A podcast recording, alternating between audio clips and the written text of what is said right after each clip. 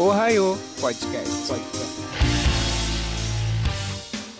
Yo, Minasan! Tá começando mais um Ohio Podcast. Eu sou o DJ Santiago, DJ e apresentador de eventos de anime, e hoje eu estou aqui com. E aí, galera, sou sou falando. Hoje nós vamos falar sobre nossas lendas favoritas nipônicas. Oi, eu sou Roberta, sou escritora de ficção fantástica e organizadora de eventos aqui no Rio de Janeiro. Oi, galera, eu sou a Cris, cosplayer e escritora também. Quem quiser, seguir também lá no Instagram, que é Cris só, Cris95.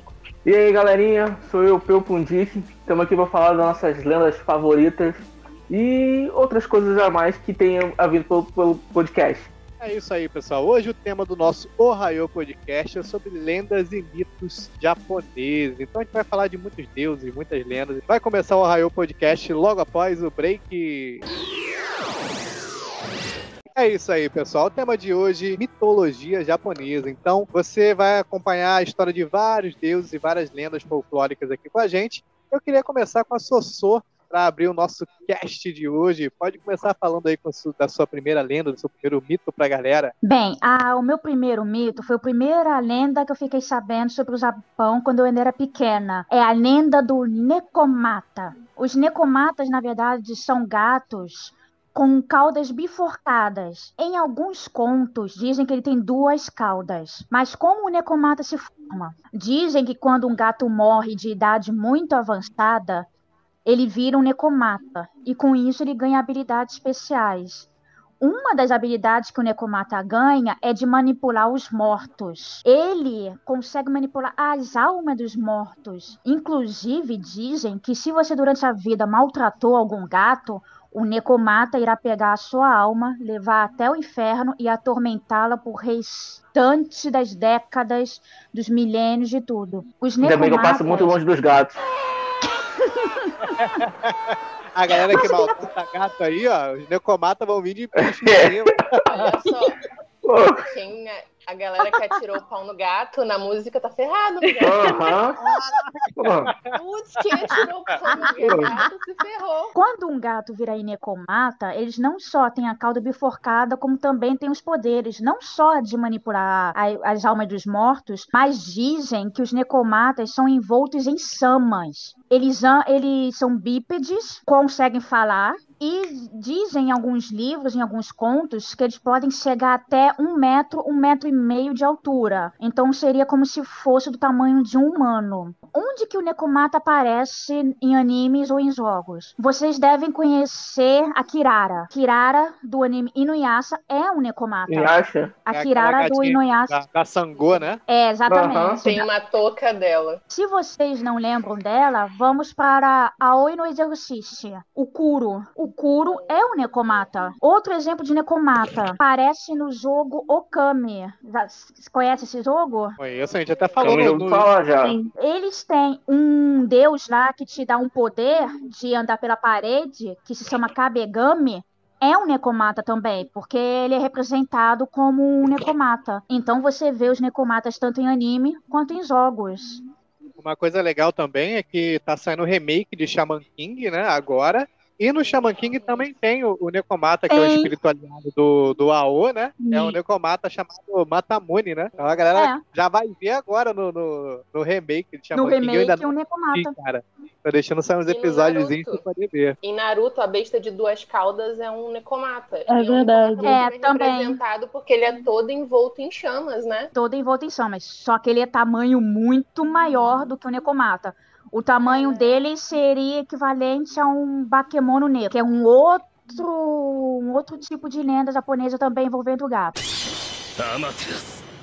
Gatinha, nossa estreante da noite. Primeiramente, boa noite. Muito obrigado por participar do, do Arraial Podcast. E fala pra mim, Beta, qual a primeira lenda ou mito que você vai trazer pra gente? O primeiro mito que eu vou trazer pra vocês é de Zanagi e Zanami, que foram os deuses criadores do mundo, segundo o shintoísmo, o shintoísmo japonês, no caso. Só fazendo um adendo rapidinho, baseado na região onde o shintoísmo é falado, como qualquer mitologia, ela vai variar bastante. Por exemplo, se aqui no Rio de Janeiro eu vou falar, contar o mito do caipora de uma forma, lá na Amazônia eu vou contar de outra.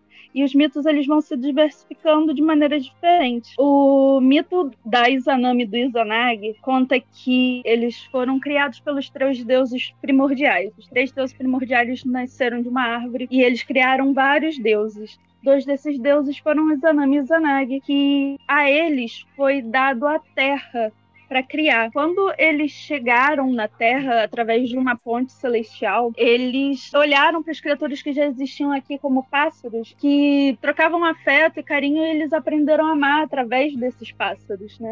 E eles começaram a gostar de um do outro. Então, para que eles pudessem fortalecer o poder deles e criar o planeta que, ele, que foi dado a eles, eles fizeram uma dança. E no final dessa dança, a, Izanami vira para o Izanagi e diz o quanto ele é bonito. E o Zanagi retribui o elogio e eles se entregam à paixão deles. Desse ato nasce um monstro. Eles tentam criar aquele monstro por um tempo, mas eles abandonam ele no mar e vão pedir ajuda aos deuses primordiais. Conversando com os deuses primordiais, eles descobrem que eles fizeram a dança de uma maneira contrária quando eles fazem aquele ritual, eles quem precisa começar o flerte é o homem e não a mulher. Então eles fizeram novamente aquela dança. Dessa vez, quem começou os elogios foi Izanagi e Zanami retribuiu. E dessa vez, quando eles consumaram o ato, nasceram todos os kamis do Japão. Não sei se vocês sabem, mas os, todas as coisas no Japão são kamis.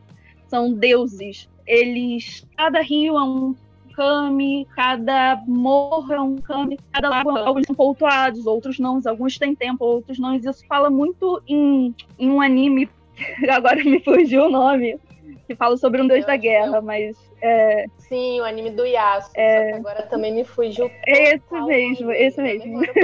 Foram criados vários deuses, porém, quando a Izanami foi dar a luz ao deus do fogo, que é o, Ga é o Kagutsushi, ele era tão poderoso que as chamas dele queimaram a Izanami e ela morreu no par. E Izanagi, muito triste com isso, com saudades da amada dele, vai até o mundo dos mortos para resgatar ela. Mas quando ele encontra ela, ela estava morta. É, a beleza dela tinha ido embora e ela era um cadáver. Então ele, assustado, vendo aquele corpo putrefado, ele foge do, do, do mundo subterrâneo e tranca ele com uma pedra gigante. Para poder se limpar daquele cheiro de morte, ele vai até um lago para se banhar. Quando ele tira as vestes dele, daquele, daquela, das vestes dele nascem os yokais e os humanos. E quando ele toma um banho, no lago nascem os três deuses mais importantes da mitologia japonesa, que são Suzano, Tsukuyomi e Amaterasu.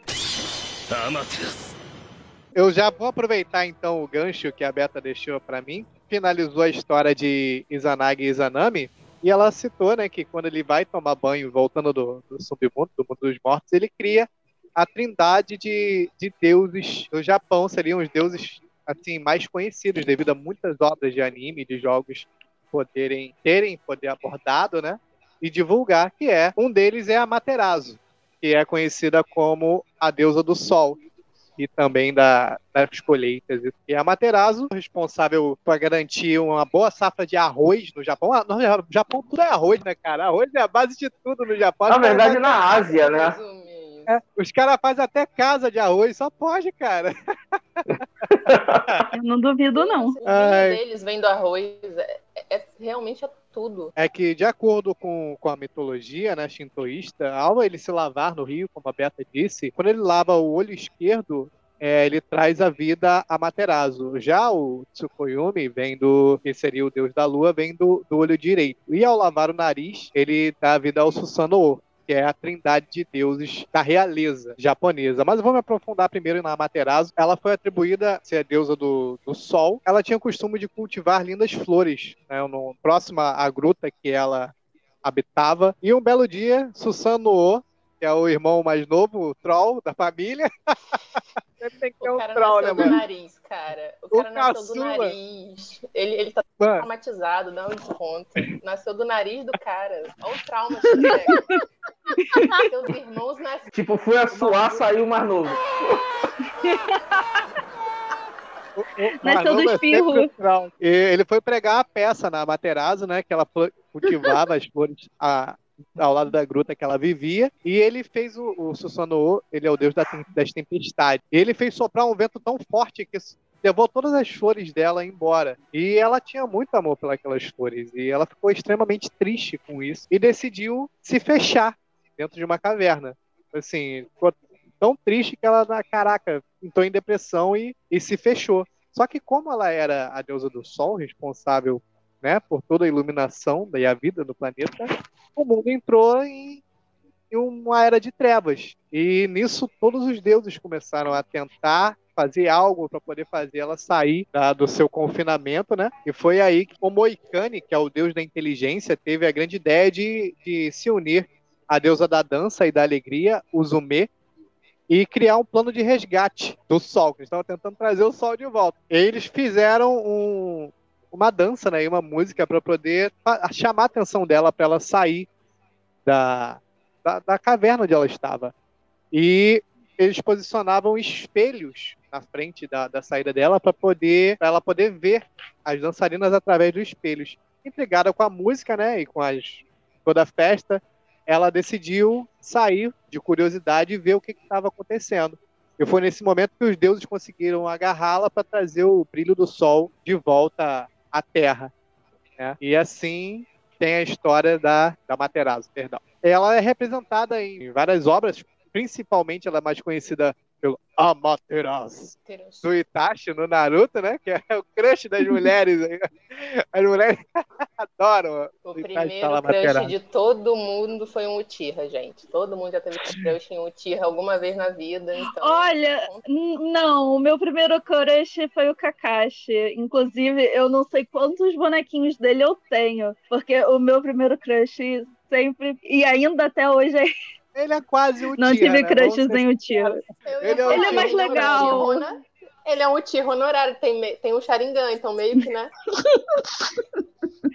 Além dele ser representado, a Materazo ser representada como o Jutsu do Itachi, né? É, também é no, no, Okami, né? Que ela aparece, né? Apareceu no Fairy Tail, foi uma magia que o Hades usou. É, o Makarov também usou essa magia. Na, no Sailor Moon aparece citação de Amaterasu entre outras várias obras aí da mitologia pop. Eu acho que é uma coisa que eles têm a ver com o hinduísmo, que eles têm muitos deuses, e um deus para cada coisa. A, a, diferença com o hinduísmo é que o hinduísmo, na verdade, eles só tem três deuses e uma deusa, e o resto é tudo avatar. Eles simplificaram assim. Agora, o resto é tudo avatar daqueles três deuses, daqueles quatro deuses. Não, até, deuses até você falar em hinduísmo, Shurata ele, ele é, segue bem nessa trindade, que é Brahma, Deus da criação, é, Shiva uhum. e Vishnu. É essa trindade que eles, eles abordam até um pouco no anime também. Lembrando que Shurata é uma obra muito subestimada, que eu não vejo quase ninguém relembrando, falando o quanto que ela é maravilhosa em relação a representar uma mitologia. Merecia um remake, merecia um remake. Tá vindo a vibe dos remakes aí de Shaman King, por que não um é? remake de Shurato? Amaterasu. Quem eu escolhi foi o deus que eu considero o mais nepotista de todos, que é o Emadaio, para ser minha primeira lenda. Ele, ele é nepotista só nos animes, já, já deixando claro isso, foi só, só uma opinião minha. Ele, na verdade, ele é uma divindade tanto budista quanto shintoísta. Ele vai ter duas, duas funções que se assemelham. No budismo, ele é um dos dez deuses responsáveis por julgar os mortos. Tanto que, para o budismo, o que, que acontece? Você, quando morre, a cada sete dias passa por um julgamento por cada um dos dez deuses, para no fim ter o julgamento completo e ser decidido o que vai acontecer com você ao fim da sua morte. No Japão, na verdade, isso é só representado pelo Ema Daio, não há outras divindades. Ele é o responsável pelo mundo dos mortos, responsável por realizar os julgamentos e dar as sentenças. Ele é conhecido por ter uma calma muito grande e por ser extremamente poderoso. E a gente tem, querendo ou não, muito ele nos animes por causa dos clássicos, que é, que é em Dragon Ball e em Yu Hakusho. E eu falo que Inclusive, é aparece dois. Teve um episódio que aparece do, os dois guardiões do Portão do Inferno no, é. no Dragon Ball também. Que eles estão até com a camisa escrito Hell. É verdade, eles são tipo uns ogros, uh -huh. né? Isso, que são Onis. Os Emadaio. Uh -huh. Os ogros Emadaio. Eles todos servem a ele. E o que é mais legal é que, tipo, o Emadaio, tanto em Yu Hakusho quanto no Dragon Ball, ele tem um aspecto muito burocrático, sabe? É, é de terno, é, é gravata. Parece uma repartição.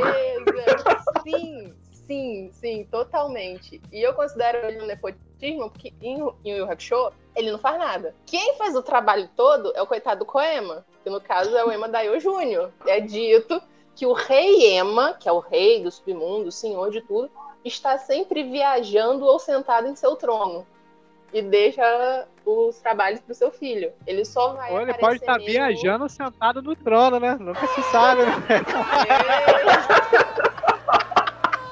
Acontece, acontece, aquele momento do dia. Quem, nu quem nunca? Quem nunca? Ele só realmente vai ser irrelevante e demonstra o poder dele, porque ele é um deus muito poderoso e nessas obras ele é retratado como tal.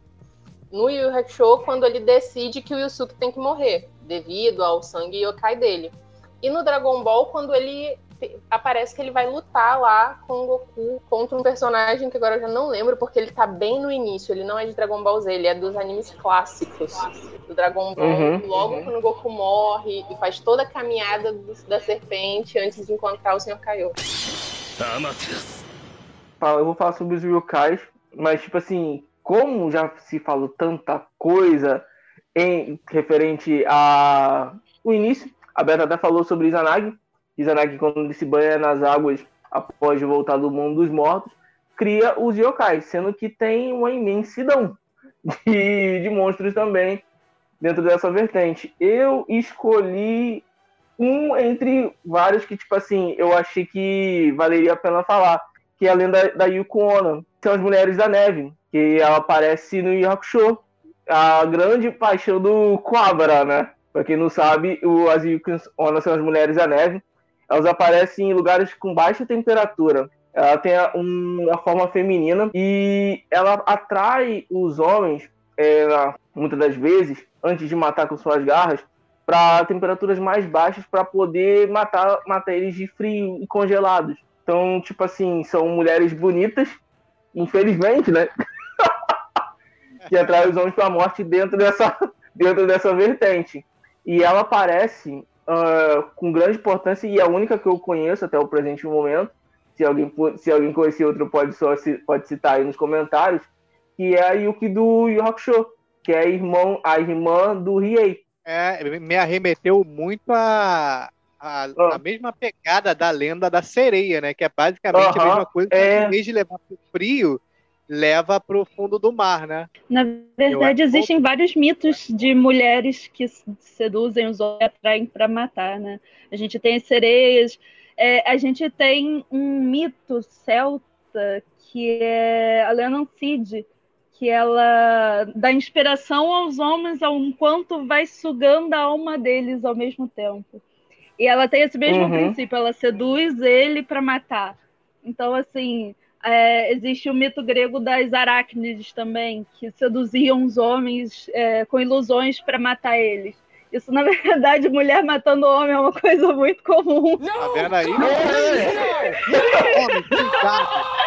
É muita fácil mulheres matando homens. Cuidado, cuidado vocês, meus amigos. Mas aí não tem, não tem uma lei Ju, João, João Olaria para defender a gente. Pô. Não precisa nem ir longe. Pô. Aqui no Brasil tem a Yara. É verdade. É. Rapidinho, só um adendo. Que o Peu falou que ele não conhece outros animes, né? Que tem aí o Kono um dos animes que eu vou falar, que é o Naruhion no Mago, ele tem uma Yuki Ono. E ela é simplesmente muito fofa, uma das melhores personagens do anime. Eu fiquei com raiva porque eu chipei ela como um personagem que não aconteceu. Então... É Yuki, porque Yuki é a palavra japonesa para neve. Minha segunda lenda é o Kitsune. Todo mundo já conhece, né? A famosa raposa do Japão. O que as pessoas não sabem é que existem vários tipos de lendas diferentes do kitsune. Geralmente, nas histórias japonesas, dizem que toda raposa é fêmea, porque ela sempre aparece como forma de uma linda mulher, poder enganar os homens.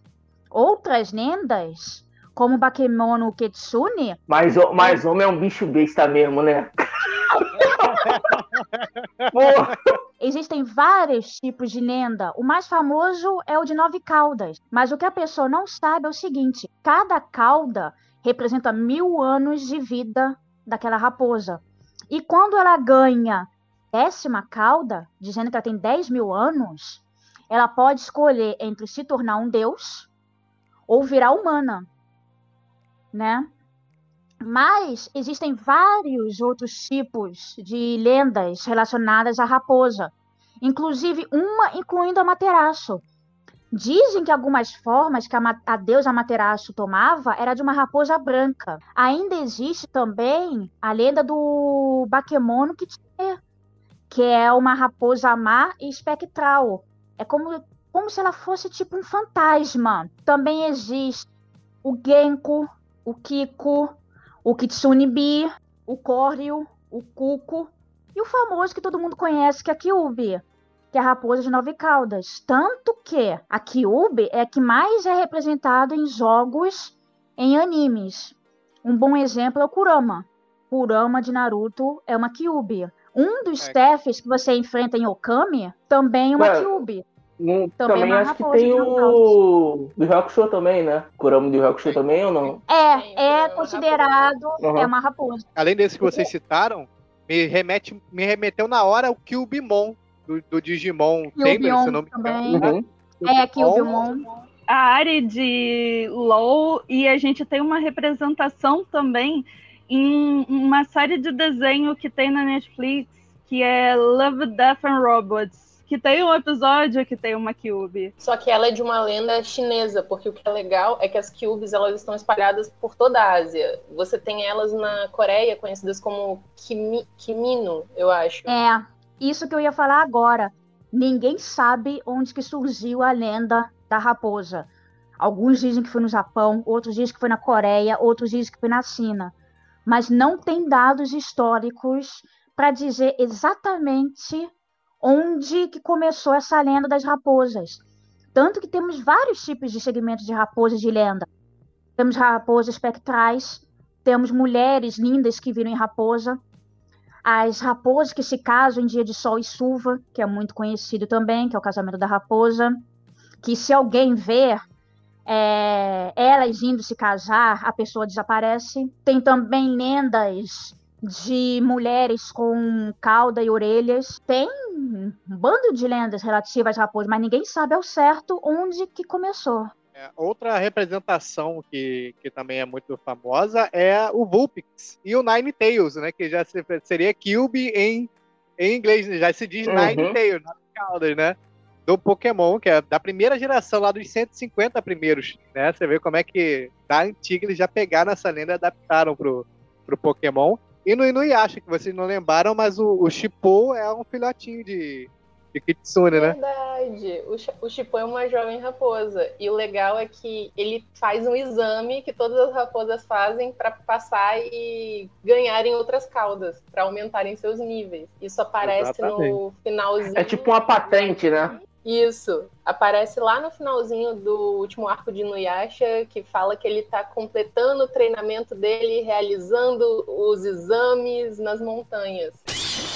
Amaterasu o mito que eu vou falar agora é o mito da deusa da lua, a princesa da lua Kaguya, ou também é conhecido como o mito do cortador de bambu. Existia um casal de velhinhos que eles moravam numa plantação de bambus e o homem, ele era um cortador de bambu. Um dia ele estava, ele foi ir colher bambu e ele viu um bambu com uma raiz muito brilhante. Quando ele se aproximou para cortar o bambu, ele encontrou uma menininha muito bonitinha de 10 centímetros ali dentro. E aí, quando ele pegou aquela menina, encarou como um presente dos deuses e levou para casa. Ele e a esposa dele ficaram muito felizes em criar aquela menininha que era como um presente dos deuses para eles. Afinal, eles não tinham filhos. A partir disso, toda vez que o cortador de bambu cortava um bambu, ele encontrava uma pepita de ouro dentro. Por conta disso, eles enriqueceram muito. Então, eles ficaram ricos e se mudaram para uma cidade. Conforme o tempo foi passando, é, a princesa da lua, Kaguya, que era a menininha que eles acharam dentro do bambu, crescia.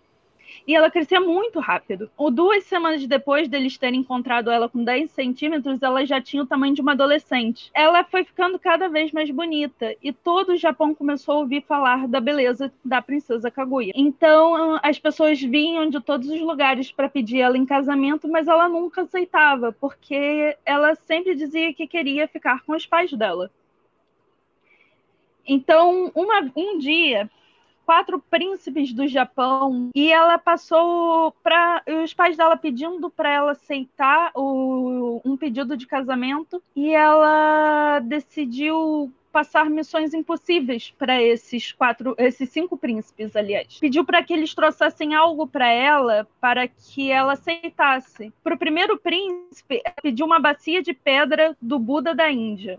Para o segundo príncipe, ela pediu um ramo de joias da Ilha da Hora. Para o terceiro, o manto lendário do rato de fogo da China. Para o quarto, uma joia colorida do pescoço de um dragão. E para o quinto, ela pediu por um, um búzio que nasceu de uma andorinha eram missões impossíveis, essas coisas simplesmente não existiam. Depois de alguns meses tentando achar essas coisas que ela pediu, eles começaram a trazer coisas falsas para tentar enganar ela, mas ela recusou. Então, um dia, é, o imperador sabendo a beleza dela e foi visitá-la. Pediu ela em casamento e ela também recusou. Mas com o tempo, né, com o tempo dela passando ali naquela cidade, ela foi ficando cada vez mais triste e o pai dela perguntou por quê. E ela falou que o reino dela não era ali e que as pessoas do reino dela estavam vindo para buscar ela e que ela queria ficar mais tempo com ela, com os pais dela ali. O pai dela ficou apavorado e foi pedir ajuda ao imperador para que protegessem ela. Ela falou que na próxima lua cheia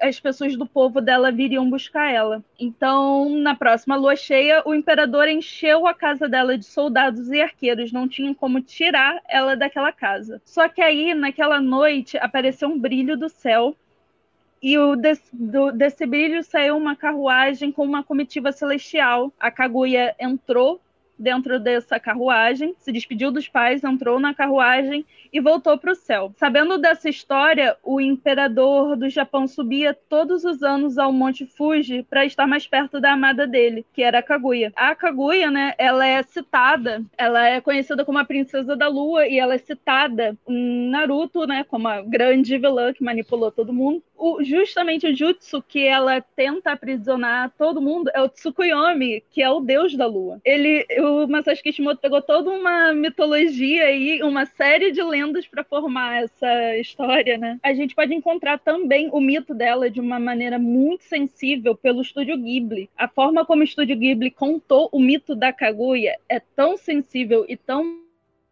traz uma perspectiva da Kaguya sobre a natureza e o mundo em volta dela, sobre a simplicidade das pessoas no Japão, no interior do Japão, que a gente fica assim encantada, é muito bonito. Eu até hoje não me conformo que esse filme não ganhou o Oscar de melhor animação. É, é lindo, o traço, ele é lindo. a forma como ele era feito, parecendo aquelas pinturas em aquarela japonesa. Nossa, era muito linda a animação. É Mas vamos ser sinceros. Meu Deus, você não sabe? Não, não, você eu não só vi de Hero mesmo. Você não conhece? Não, Prefiro também não falar que eu também não conheço.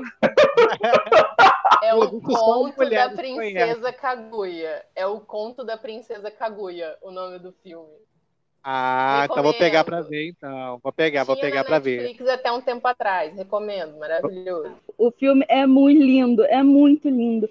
Ele te dá uma perspectiva da Kaguya sobre o relacionamento dela com as pessoas simples e a natureza. E conforme ela vai saindo daquilo, porque os pais dela vão enriquecendo, você vai sentindo que ela vai ficando mais triste e perdendo a liberdade dela. E você vai sentindo aquilo com ela. É a coisa mais bonita do mundo, sério. Outra representação Beleza. do mito da Kaguya, desculpa cortando aí, é no Inuyasha, que parece que o, o programa está sendo sobre o Inuyasha, mas tem muito dela no Inuyasha, porque o Inuyasha usa o manto do Rato de Fogo. Ah, é? O manto pelo, do Rato de Fogo. E uhum. tem um, um, dos filmes do Inuyasha, que eu não vou lembrar agora se era o quarto ou o terceiro filme, que mostra isso, que é o conto da Princesa da Lua, em que eles vão atrás dos presentes dela para jogar no Monte Fuji, para libertar ela lá. Só que no caso a Kaguya é um yokai. Também é uma vilã. Eu acho que todo mundo pega a Kaguya e transforma ela em vilã em algum momento de qualquer obra, pelo visto. Já seguindo aí a métrica dos três irmãos da realeza japonesa, vou agora para Tsukuyomi, o irmão do meio, né, da mitologia segundo aí a, o shintoísmo. Ele é irmão do meio da Materazo, né, e do Susanoo. Ele tem algumas origens, né, mas a mais aceitada é que ele nasceu, né, do corpo da, de, de Zanagi, depois que ele foi lá se banhar, quando voltou também do submundo. Mas também tem uma outra vertente que ele nasceu de um espelho de cobre branco que Izanagi segurava na, na mão direita, né? Mas são várias versões da mesma história. O engraçado é que Tsukoyumi e Amaterasu eram casados, né? Sendo que eles eram irmãos, né? Pelo menos na, todas as Esse. fontes que eu pesquisei é que eles eram casados. Então, Zanami e Zanagi também eram irmãos e era casado. Se não tem eles... problema pra mitologia grega, não tem pra japonesa.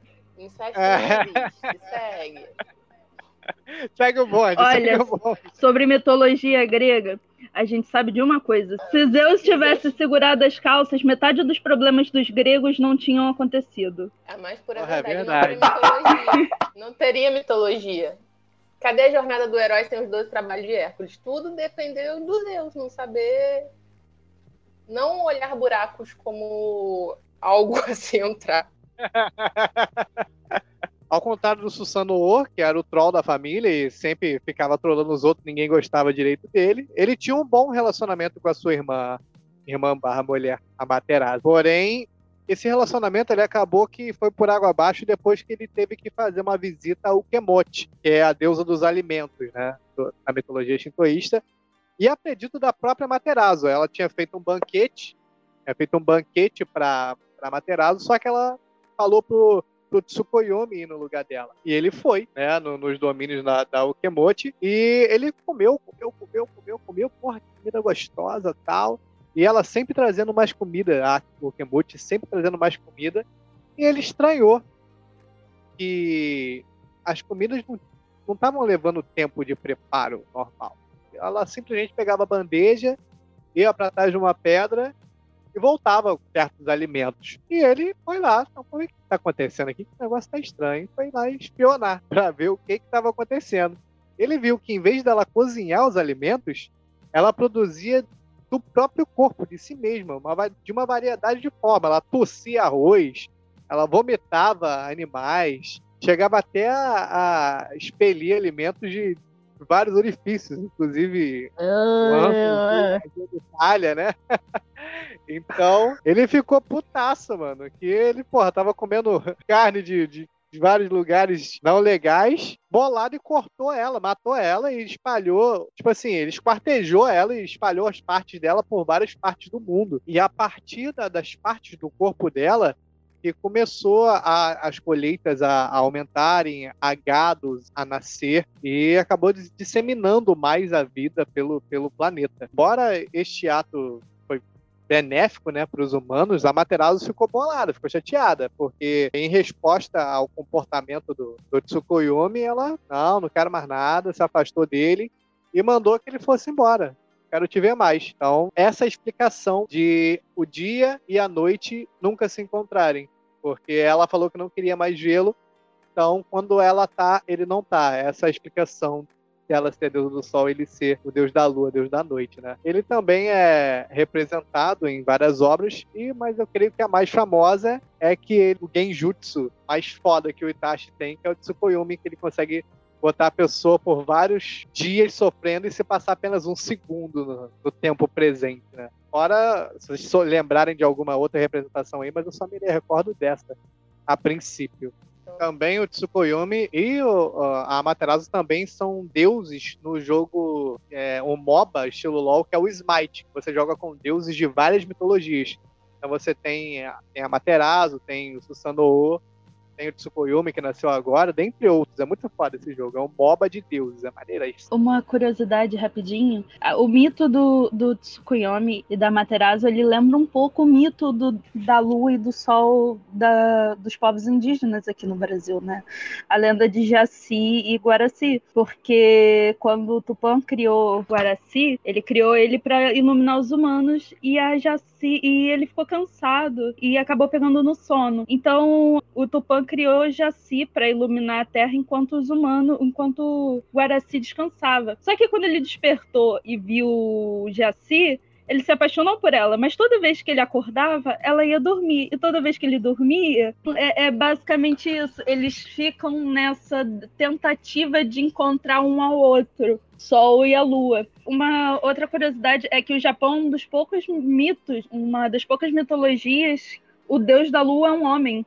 A maioria dos deuses da Lua são mulheres tinha muito essa representação, né? A lua como um ideal feminino, até porque antes Sim. a menstruação era muito relacionada ao ciclo lunar. Então era uma entidade sempre ligada ao feminino. E realmente isso é muito interessante a gente para pensar que o deus, o deus em si da lua é um homem. A gente tem a Kaguya, uma princesa, uma representação e tal, mas ao deus que é atribuído à lua realmente no Japão é um homem. Eu nunca tinha parado para pensar nisso. Inclusive no, no jogo Okami, que a Soraya é fã, a espada que eles usam para selar o Yamato no Orochi, né? É a. A Tsukuyomi. Tem a, até é o Tsukuyomi. Ah, Sossô, eu estudei, Sossô.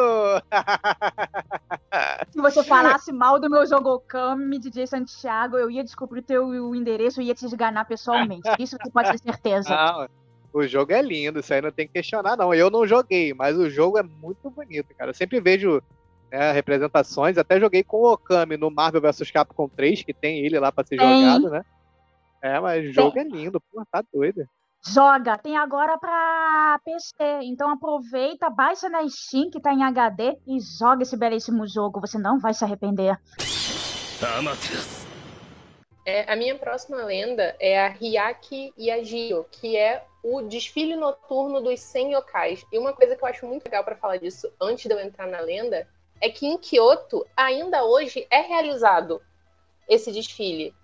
Ter no terceiro sábado de outubro, bem cronometrado, com o Halloween, né? Pra... É isso que eu ia dizer, bem perto do Halloween, né? Sim, sim, eles fazem associação, porque há uma região em Kyoto em que existe uma rua em que acreditam-se os moradores de lá ser o limiar entre o mundo físico e o mundo espiritual. Eles acreditam que há uma concentração maior de yokais, então a tradição se mantém. E a tradição é baseada nessa lenda. E até hoje no, no Japão ocorre. As pessoas se fantasiam, colocam roupas de yokais, desfilam pela rua durante a noite inteira. Porque acredita-se que no período rei foi realizado lá o Hyaki Agito, que foi o desfile de mil, de 100 yokais que aconteceu à noite para aterrorizar os moradores. Dizia-se que era tão tenebroso que a pessoa que olhasse para o desfile morreria na hora. Você só poderia prestigiar o desfile se você recebesse um pergaminho anti-yokai de um Ominoji, que era um sacerdote. Dizia-se que só o líder do clã poderia atravessar o desfile sem ficar completamente paralisado. Era o único que conseguia sair ileso. E esse desfile, ele era liderado pelo Nura Ranryon, que é considerado um grande yokai. Ele geralmente é representado, na verdade, como um velhinho com a cabeça comprida como uma cabaça.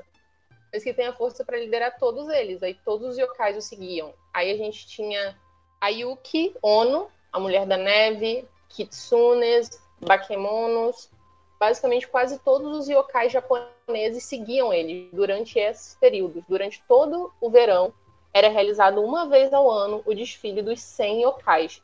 E o que eu achei muito legal para trazer isso aqui é porque a gente pode fazer uma grande correlação com a caçada selvagem, que é uma lenda viking, também representada em algumas outras culturas, que falavam desses seres, demônios e criaturas da morte que caçavam durante a meia-noite que você poderia escutar os festejos deles, mas nunca presenciar. E o anime que fala disso é um anime muito bom que eu gostaria de recomendar. Mas aqui no Rio de Janeiro também tem esse cortejo aí. Tem?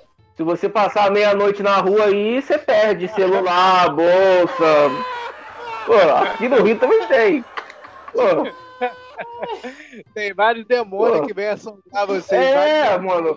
Nada, é só meia-noite. Você passa meia-noite na rua, você já era, mano. Você vira perde celular, bolsa, vira pedra. Pô, já... O anime que é o único anime que eu vi isso ser representado foi o Nunarani Ryon no Mago, que é literalmente neto de Nurarame, que conta a história do neto do primeiro Nurarame, o líder desse grande cortejo, que é um quarto yokai, não é nem é um quarto yokai, e que não quer herdar o clã do avô, porque ele é o único herdeiro que tem. E aí o anime é muito legal. Ele mostra toda essa questão que a gente tá meio que acostumado de ah, meios yokais e tal. Só que de uma maneira muito bacana, porque ele se transforma à noite. O yokai dele só funciona à noite a partir de um certo horário. Que como ele é um quarto yokai, ele só fica um quarto dia, que é o quarto à noite transformado. E aí você tem toda uma intriga política, porque as pessoas querem dominar, querem pegar a liderança do clã para eles. E mostra como que, na verdade, embora seja assustador, embora seja representado como uma coisa negativa para você ter medo, na verdade, o desfile era também visto como uma grande celebração, já que as pessoas fazem isso até hoje. Dizem que fazem para honrar os yokais e não desrespeitar eles, para que eles não voltem a fazer o desfile real. Só que eu acho muito bacana isso, porque é legal a gente ver que em algumas partes do Japão eles ainda mantêm muito essas tradições. Isso é uma coisa que a gente vê que conforme vai se passando o tempo, até aqui no Brasil mesmo, eu estava conversando isso até com alguns amigos, que as tradições elas vão se perdendo com o tempo. Hoje em dia é difícil você ver festa junina como você via antigamente, o pessoal fechava a rua e fogueira e tudo, isso quase não tem mais hoje em dia, né?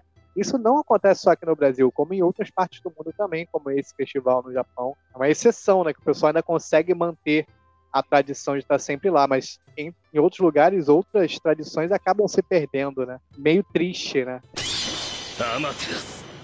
Já que todo mundo tá falando de yokai, eu vim trazer o protetor do, do, dos templos e das casas. Vim falar sobre os Komainu, que são aqueles cães que parecem leões que ficam na, na frente dos templos. É, eles são representados por duas forças, sempre como toda a ilha do Japão é, são representados, que é o homem e a mulher. O cão de boca aberta, ele é representado pelo homem, então ele sempre protege o exterior do templo, dos templos shintoístas, ou, e, ou a casa, dependendo do lugar onde ele é construído. E o cão de boca fechada, ele é representado pela mulher. Então ela, protege o interior da casa. É, existe uma lenda que, tipo assim, sempre se um, um yokai se aproximasse do lugar fosse muito perigoso, eles deixavam a forma de estátua e protegiam o lugar e o dono. Eu não trouxe, tipo assim, uma representação em anime, porque ele sempre, em anime live action, porque ele sempre aparece em construções, tipo assim, geralmente quando personagens entram em templos ou algum tipo de construções, eles sempre estão lá. Então eu trouxe isso só para representar um pouco mais. Ah, eu lembro que o anime que eu vi tem pouco tempo e eu vi essas estátuas foi no Dorororo. Eles visitam muitos templos assim, tem lá as estátuas cada lado representando. Se eu não me engano, até no Kimetsu no Yaba tem. Eu não posso dizer o Tem certo. muito. É muito representado em toda a imagem de templo, né, que a gente vê em animes assim, sempre tem eles. É quase tão comum quanto o gramado com o céu aberto e uma escadinha, que tem todo anime. A minha lenda, muitos devem conhecer. Alguns dizem que ele é uma serpente, outros dizem que ele é um dragão. Alguns dizem que ele tem um corpo de uma montanha, outros dizem que ele não tem um corpo de uma montanha, mas tem oito caudas também é Yamata no Orochi. Todo mundo, alguma vez na vida, já deve ter ouvido falar dessa enorme serpente, ou dragão, ou serpente-dragão de oito cabeças, onde cada cabeça tem um poder específico que está ligado à natureza.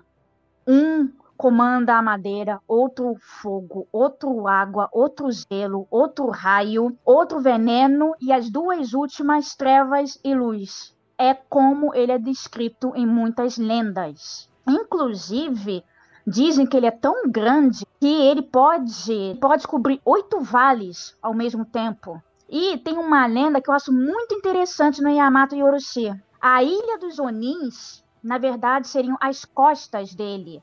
Algum, em alguns contos japoneses, conta que, um, que a ilha misteriosa dos Onins, que aparece num dia e no outro dia desaparece, e quando aparece está envolta em uma névoa demoníaca, é, na verdade, a parte das costas do Yamata Noroshi, que é do tamanho de uma montanha. E dizem que essa montanha, na verdade, é a ilha onde os Onins demoníacos vivem, e que eles capturam os humanos para serem escravos. Então, tem muitas lendas diferentes sobre Yamata Yoroshi, mas a lenda mais comum dele É ele pedindo a cada milênios ou a cada anos oito virgens como sacrifício, uma para cada cabeça. Outro fato. Então hoje em dia seria, de, hoje em dia seria difícil ele arrumar alguma, né? hoje em dia seria difícil. Yamato no Lucy já apareceu muito em anime, também em game. Em anime, todo mundo já deve ter visto aquela invocação do Orochimaru, aquela enorme serpente de oito cabeças toda branca de olhos vermelhos. O jogo Kami, inclusive, botou Yamato no Yoshi como um boss três vezes. Pra que diabos eu quero enfrentar aquela, essa serpente três vezes? Me diz. No presente, no passado e no, no boss rush. É horrível matar. Você sabe o que é botar, fazer cada cabeça ficar bêbada para você cortar a cabeça? É horrível. Três vezes, então nem se fala. É legal que agora no One Piece também tá aparecendo a representação da Yamato no Orochi com o personagem é, Orochi Kurozumi. Ele comeu a Akuma no Mi da Yamato no Orochi, que é uma Akuma no Mi Zoan, mítica, e ele consegue se transformar na Yamata no Orochi. Tá passando agora na saga de Wano de One Piece. É muito foda também essa representação. Os Tengus, eles são guerreiros que vivem em montanhas. Eles nascem com asas. Eles são guerreiros que nascem com asas. Inclusive, usam a máscara que o Shalom provavelmente vai pegar agora. Essa é uma máscara de Tengu, uma máscara tradicional de Tengu. Eles eram conhecidos como os guerreiros dos céus, os guerreiros da mon das montanhas. E eles são representados em alguns animes, assim. Eu, pessoalmente, sou muito fã de anime de romance, então eu me lembro de um mangá que eu gostava, chamado Blackbird, que fala sobre Tengus.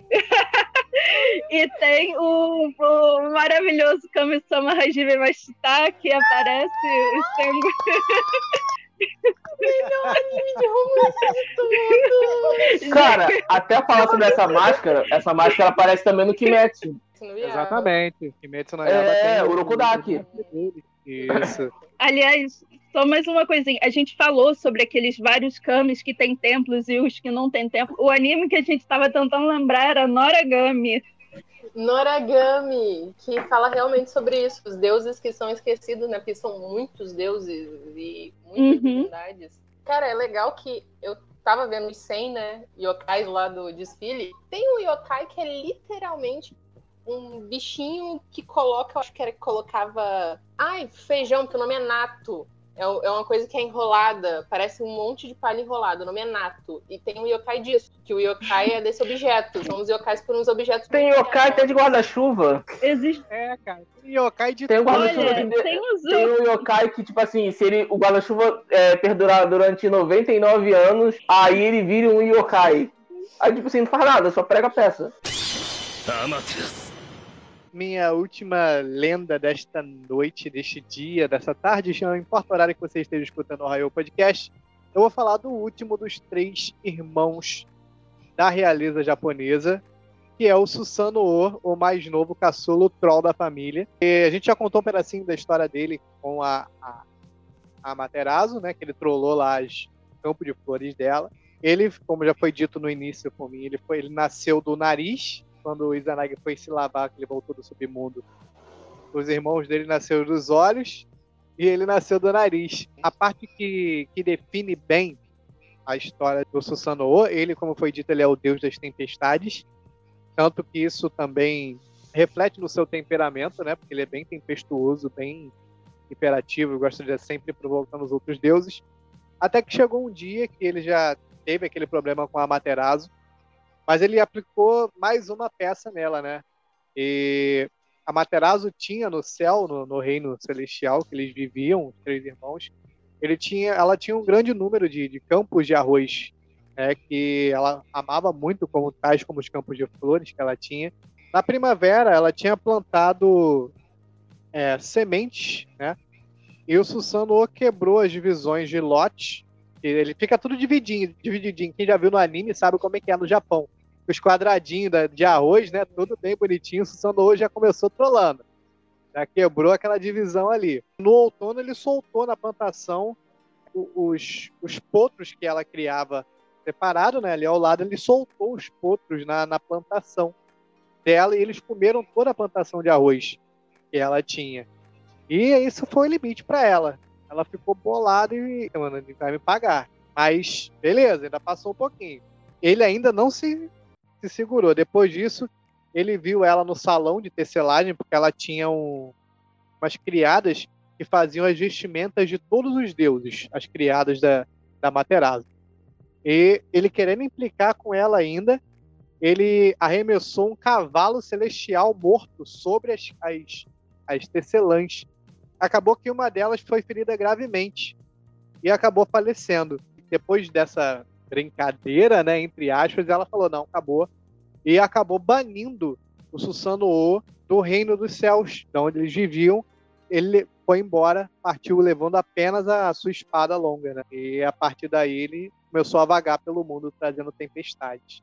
Essa para mim é uma das partes mais que definem bem a, a, a, personalidade do deus e o que aconteceu com ele para ele ser assim como ele é representado hoje.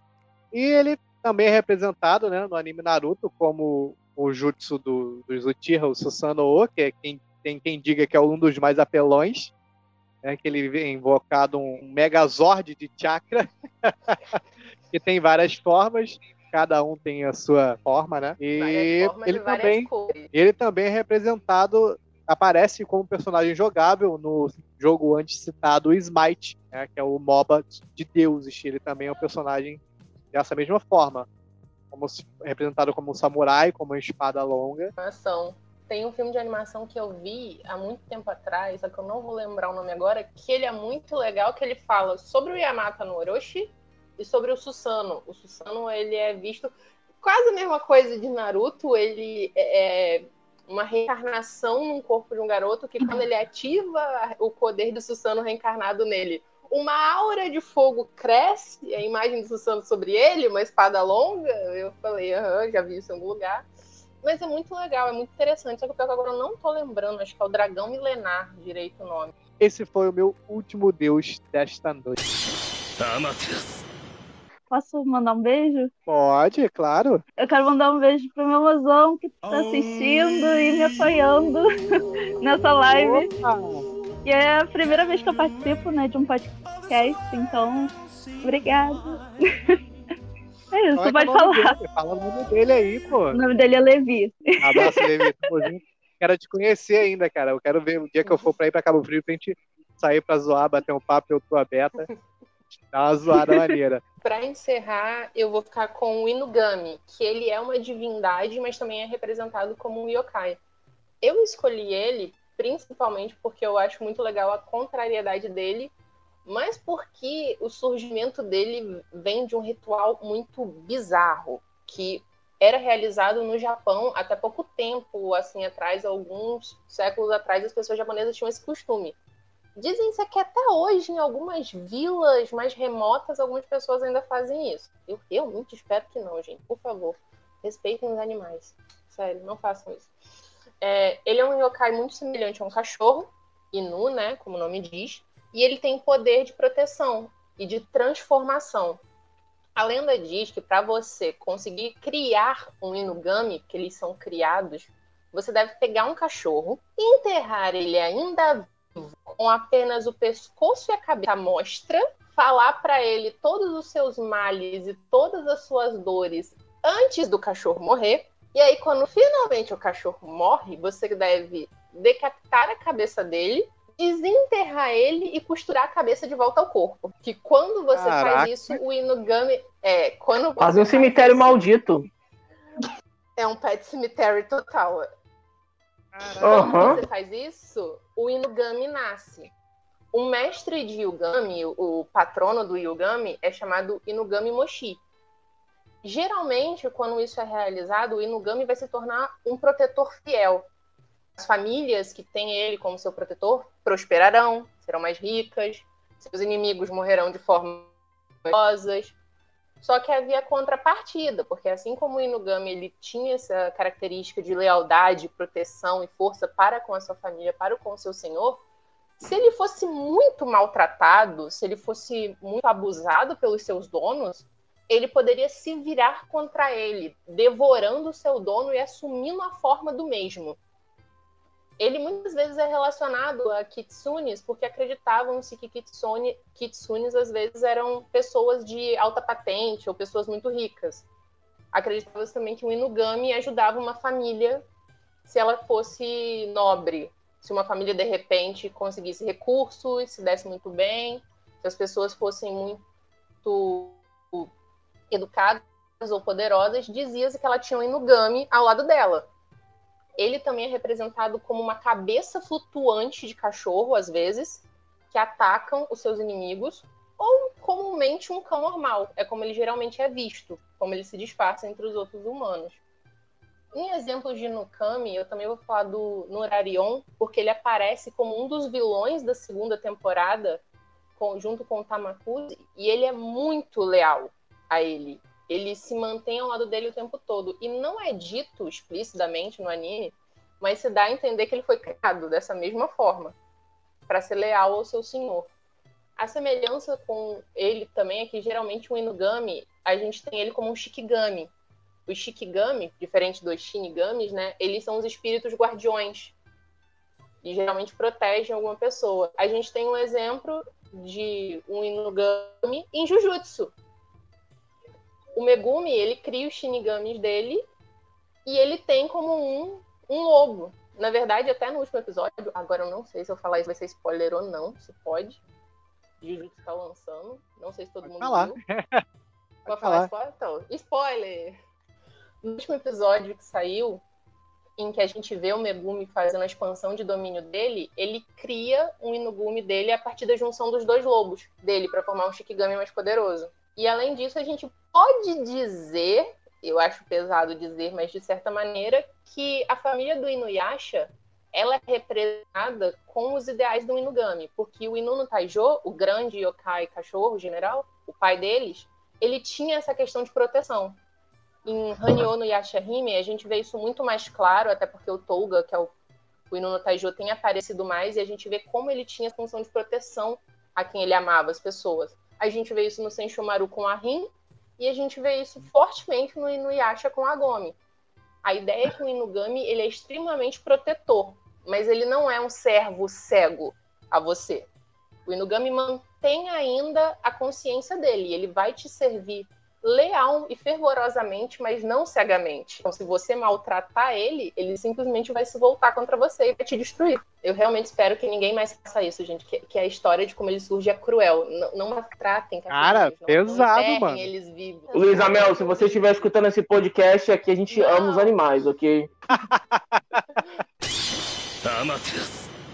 Vamos falar sobre os Shinigamis, que basicamente, ao pé da letra, são os espíritos da morte eles são os responsáveis por guiar as, almas, as almas humanas ao mundo dos mortos também. E um ponto interessante fazendo as pesquisas é que eles também têm a capacidade de induzir os humanos a tirarem a própria vida também. É, quando de uma forma agoniosa e até um, um pouco mais trágica.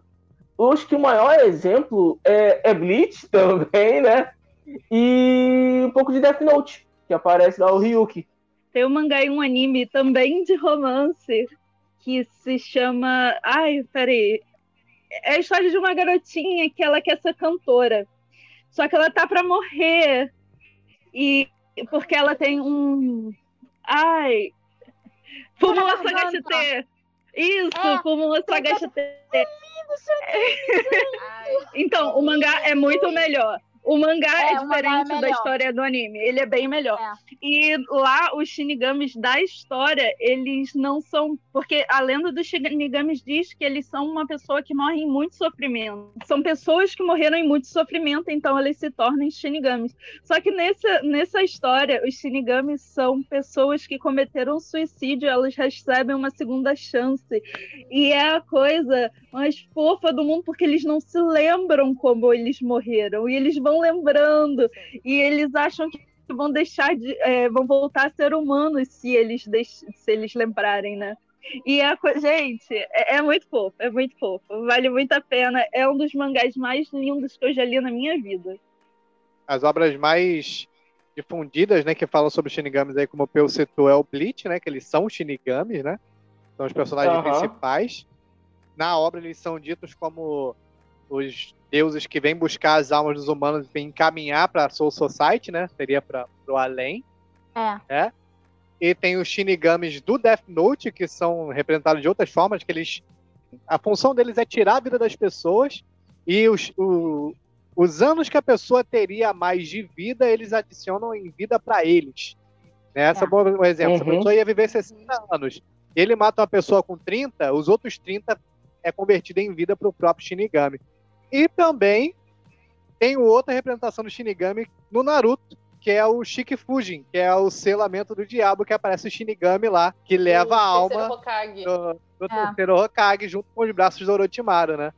Também é um Shinigami.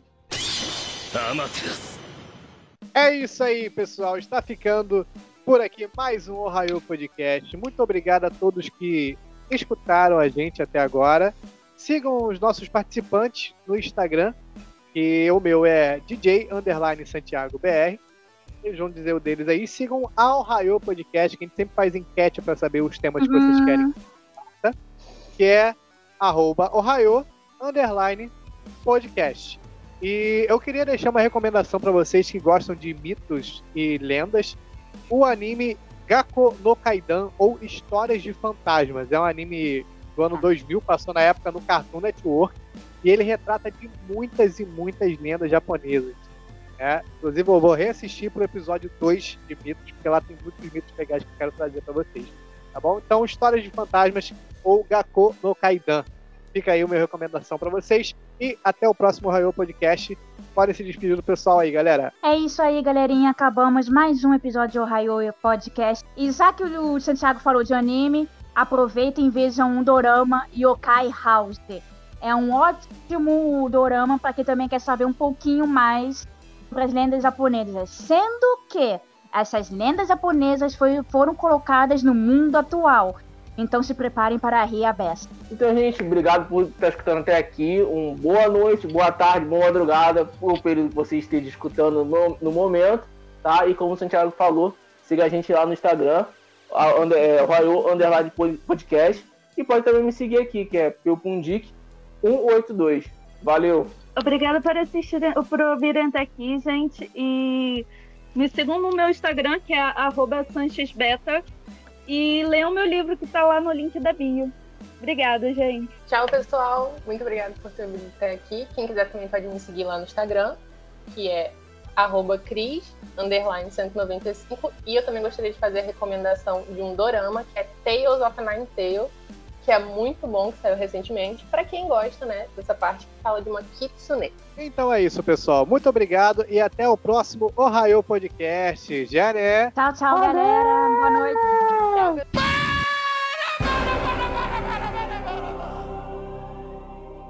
Deixa eu ver. Eu não tô lembrada agora. Ah, já é minha vez? Não, tô só falando da. Tá bom. da materada. Caraca, né? ela dormiu com o olho aberto aí, né? Não, é porque. Ela deu uma pescada ali, mano. Deu é, é. Ali. Minha vez? Now the world don't move to the beat of just one drum.